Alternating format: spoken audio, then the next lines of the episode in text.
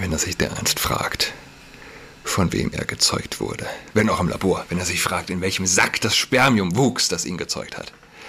Wenn er sich fragt, was macht der Mensch, von dem er stammt, wie lebt dieser Mensch, ohne den es ihn nicht gäbe. Er kennt weder seinen Vater, noch ist er von seiner biologischen Mutter geboren worden. Ja, das muss man sich, das muss man sich vorstellen. Er kennt weder seinen biologischen Vater, seinen Vater, noch ist er im Leib seiner biologischen Mutter gewachsen. Die Hölle, das ist die Muschi einer Lesbe. Und ich meine das nicht irgendwie lustig, ich meine das auch nicht frech oder despektierlich. Ja? Die beiden, Hut und die andere. Svenja und Laura, sie tragen beide den gleichen Nachnamen. Unsere Standesamtanbeterinnen, ja?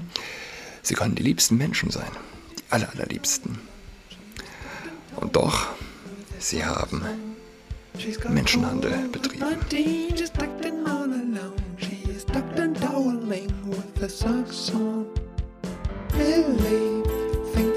Hallo und herzlich willkommen zu Adrats Podcast. Mein Name ist Julian Adrat.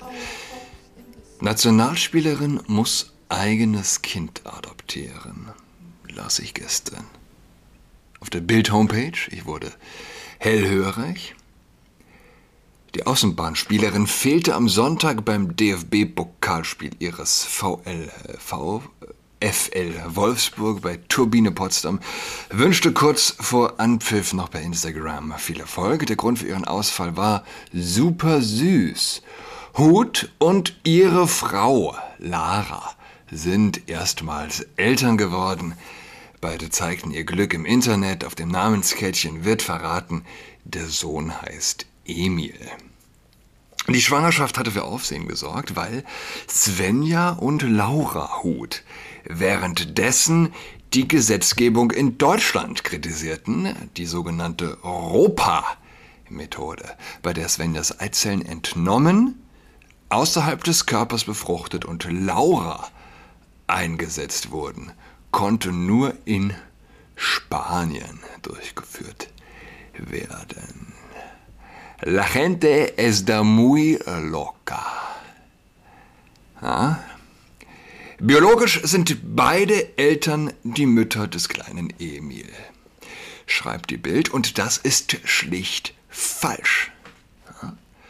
Aber Deutschlands Auf, äh, auflagenstärkste Boulevardzeitung druckt diese Lüge mit einer Nonchalance, die einen die Augen, äh, Augen reiben lässt. Ähm, ich hatte letzte Woche von Michael Bloss gesprochen, äh, von dem Euro Europaparlamentarier, der ein Selfie von sich und seinem Baby äh, getweetet hat, mit dem Kommentar, Seit gestern bin ich überglücklicher Papa von Carla Gall. Wie schön, dass du da bist. Es war wieder keine einfache Geburt und ich bin voller ungläubiger Bewunderung für das, was Gebärende aushalten und Unvorstellbares, Unvorstellbares vollbringen.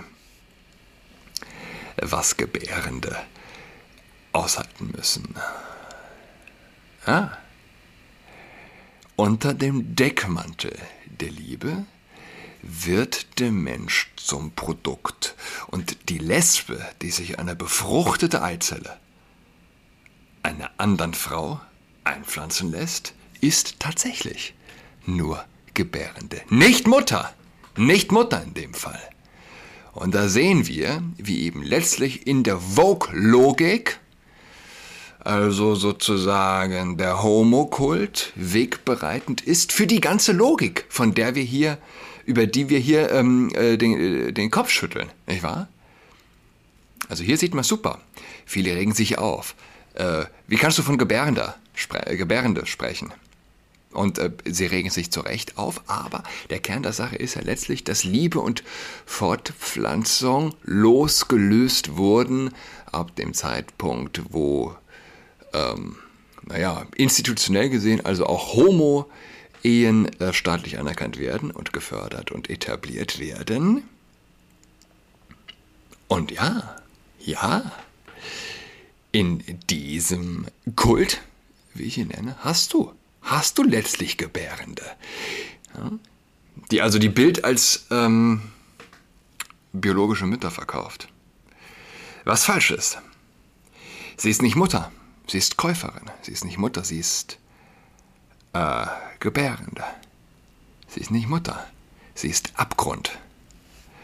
Und ich habe in einem Podcast mal den äh, Vergleich gemacht zwischen äh, Hölle und Lesbenmuschi. Die Hölle stelle ich mir als die Muschi einer Lesbe vor. Das Bild habe ich gezeichnet und ich muss sagen, es kommen, heute muss ich das wieder sagen, es kommen wenige Vergleiche aktuell der Sache näher. Muss denn die Hölle immer ein Schlachtfeld sein? Und das ist sie ohne Zweifel. Aber es gibt auch die Hölle, die ohne Gewalt, ohne Zwang auskommt. Vielmehr die Hölle, die sich gerade als ja, die Höchstform der Liebe bezeichnet. Warum Hölle? Warum sage ich das?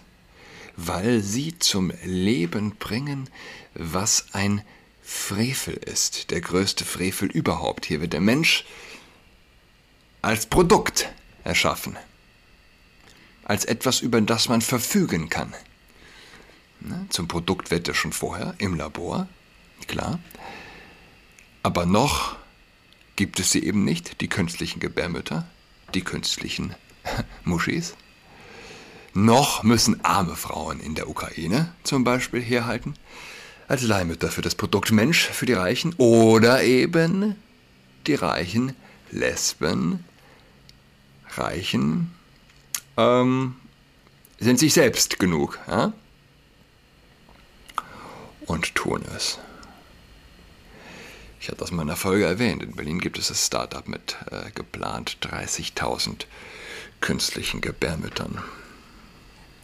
Sollte man leicht finden, wenn man das googelt. Und ähm, während ich mich also eben mit diesem Podcast beschäftigt habe, wollte ich eben nochmal nach äh, der Folge schauen, wo ich diesen Vergleich zum ersten Mal gemacht habe. Bin aber über etwas anderes gestolpert. Und zwar über einen Kommentar von Saskia Esken, die sagt, wir haben auch interessante neue Ideen gemeinsam entwickelt, schon eine kleine Weile her, ja, die wir gemeinsam auch umsetzen wollen, wollten und immer noch wollen. Und dann kamen die Krisen, so muss man ja eigentlich sagen. Wir starteten natürlich inmitten einer Krise, nämlich Corona, haben auch dort neue Ideen angewandt, damals mit der Impfkampagne, oder auch mit 2G und 3G Anwendungen, die eben vorher so nicht möglich gewesen wären und sind. Dann haben wir diesen Krieg dazu bekommen als wirklich große Aufgabe, große Krise und eben auch die Energieversorgungsproblematik. Und ich finde, wir können, wenn wir das als Bilanz auf das vergangene Jahr oder die 13, 14 Monate beziehen, ganz zufrieden sein mit dem, was wir erreicht haben. Wisst ihr, und äh, das sind, für mich waren das zwei Ungeheuerlichkeiten. Jetzt kommt der Bogen zu unserem Thema, nämlich sie saß eben dort bei Anne Will.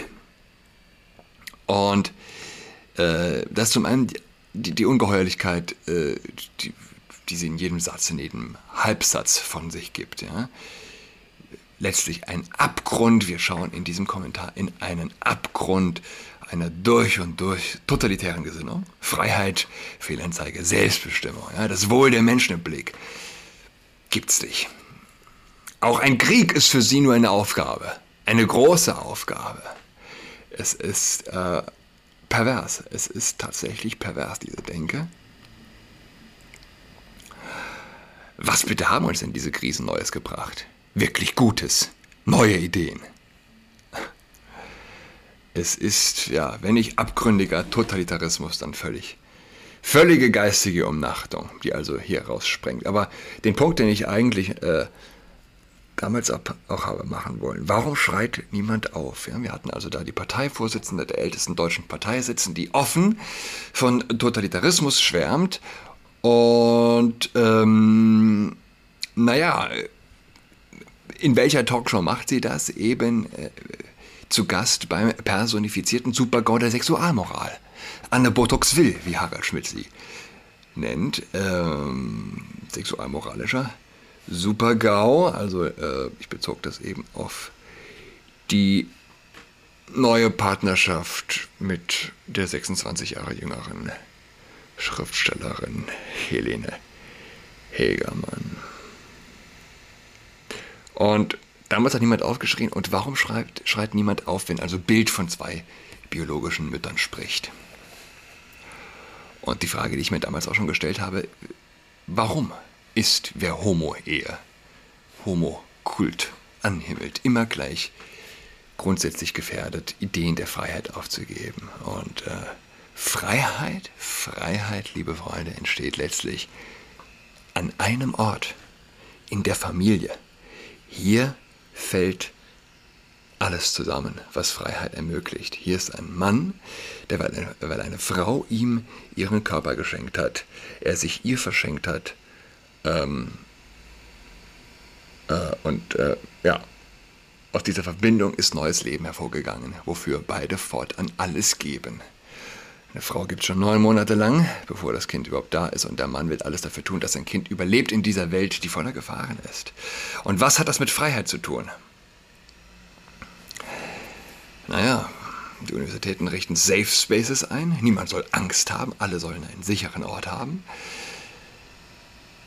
Aber letztlich ist und bleibt alles, was uns, was jedem von uns an Safe Space bleibt, äh, die Familie. Nur wer echte Zugehörigkeit innerhalb einer Familie erlebt hat, versteht den Wert der Freiheit außerhalb dieser in der Gesellschaft wer tatsächlich keinen Safe Space hat, und das gibt es eben immer mehr, Familien zerbrechen. Safe Spaces, echte Safe Spaces sind rar.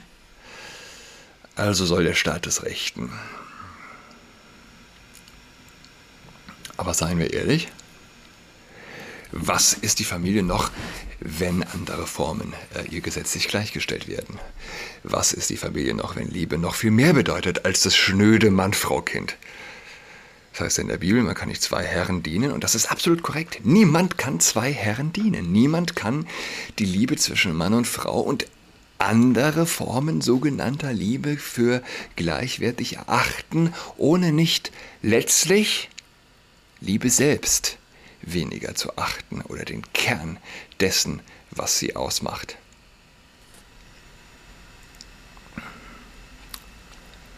Ja, Freiheit ist, ist nur dort möglich, wo Liebe etwas zählt. Und ich gehe jetzt gerade durch das Protokoll meines damaligen Podcasts. Ja. Lieben geht nur, Lieben geht nur freiwillig. Lieben geht nur freiwillig. Aber es gibt Kosten, die die äh, Liebe mit sich bringt. Das versteht die Linke nicht, dass alles im Leben Kosten hat. Der Linke versteht das nicht, wirtschaftlich nicht, ökonomisch, ja, er versteht es aber auch nicht metaphysisch. Und es ist, es ist eine ziemlich harte Sache zu verstehen, dass alles im Leben Kosten hat. Und äh, das Wertvollste wird die höchsten Kosten haben. Und was soll die höchsten Kosten haben, wenn nicht Liebe? Das sind alles banale Logiken vom Prinzip her, aber sie werden von vielen vergessen. Ja, für den Christ ist es eigentlich immer offensichtlich. Nichts anderes zeigt uns das Kruzifix. Gott, der die Liebe ist, wo landet die Liebe? Sie landet sterbend am Kreuz. Sie landet sterbend am, äh, sterbend am Kreuz. Sie ist die einzige erträgliche Antwort auf das Leiden, das es auf der Welt gibt.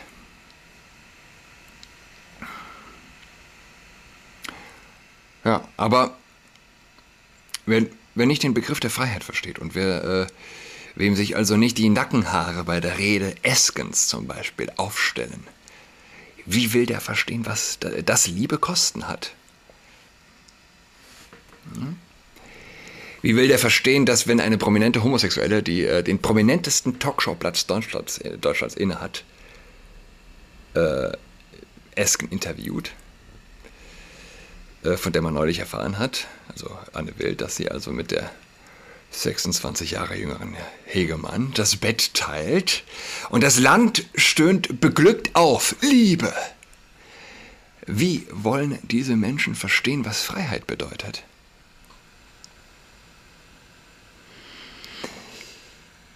Weil das ist letztlich eine Liebe ohne Kosten.